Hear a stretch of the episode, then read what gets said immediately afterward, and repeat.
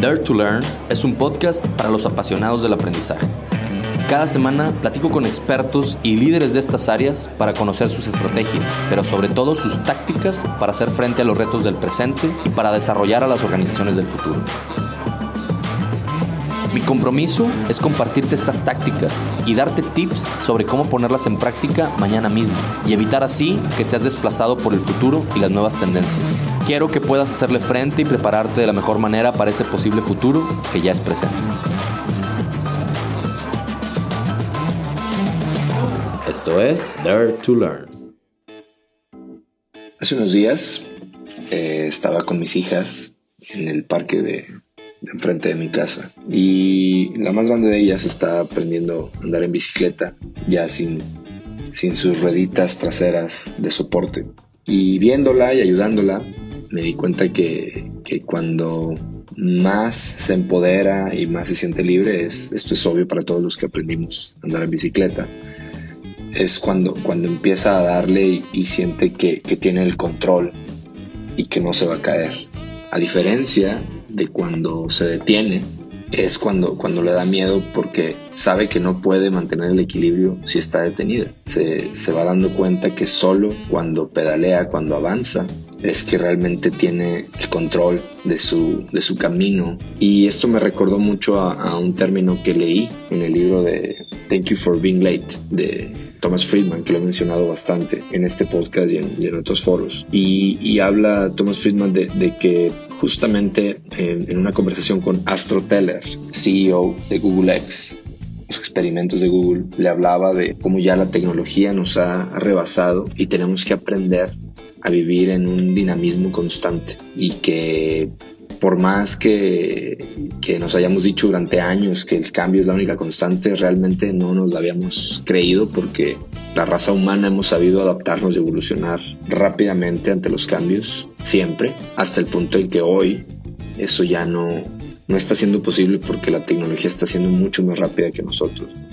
Eh, de esto hablo en, en, diferentes foros cuando, cuando platico de Disrupt, de Disruption. Y me hizo pensar el ver a mi hija como al, andar en, en, bicicleta y como únicamente al pedalear es que no se cae de la bicicleta en esa estabilidad dinámica. Solíamos creer, inclusive muchas teorías de change management son así. Recuerdo una de ellas que era estamos congelados, descongelamos tantito para volvernos agua y luego volvemos a congelar el bloque, ¿no?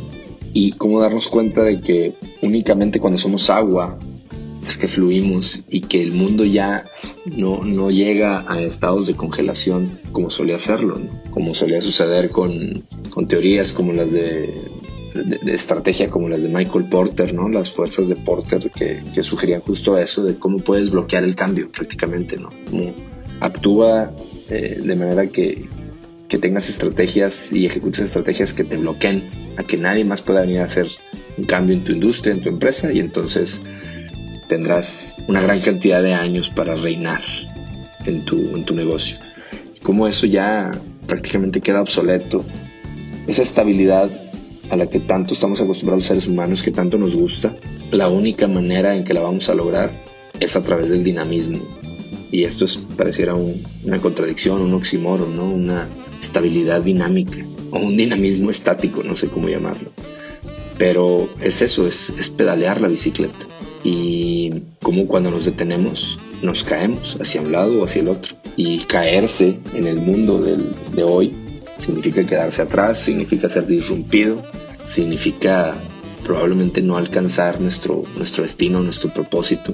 Y todo esto lo platico porque mucho de lo que hemos querido hacer durante todos estos años en Dare to Learn es que entendamos esto. ¿no? no lo había verbalizado de esta manera, con este concepto, pero es atreverse a aprender, es atreverse a andar en la bicicleta y no bajarse, ¿no? Y no detenerse. Hemos tratado en esta cruzada de años de que la gente entienda que, que se puede, que es súper emocionante, que es súper satisfactorio y que aunque a veces nos cueste, porque los cambios, aunque son buenos, cuestan, es donde está lo verdadero, lo verdaderamente trascendental y significativo. Y que la habilidad para aprender es la más importante de todas. Yo constantemente digo que un proceso de cambio es un proceso de aprendizaje y viceversa.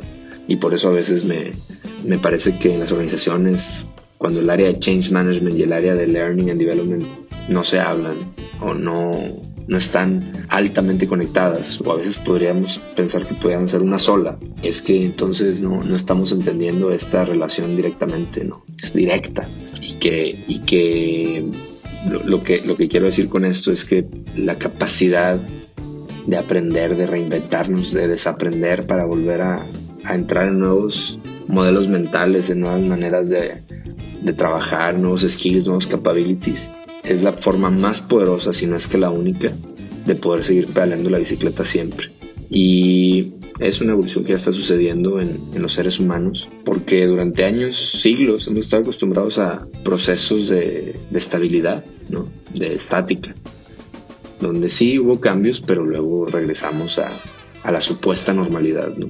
La pandemia del COVID nos eh, refleja esto claramente, ¿no? ¿Y por qué lo digo? Porque cantidad de personas y de empresas y de, y de comentarios en, en, en, la web es de cuando volvamos a la normalidad, pensando y añorando ese pasado donde las cosas estaban estables y creemos que vamos a regresar a, a ese mundo, ¿no? A la, a la, bicicleta con rueditas. Cuando, cuando cuando las rueditas nos hacían que aunque nos detuviéramos no nos cayéramos. Nos encanta eso como seres humanos. Estamos hechos para ello y, estamos cableados para añorar esos momentos o sentirnos cómodos con esos momentos.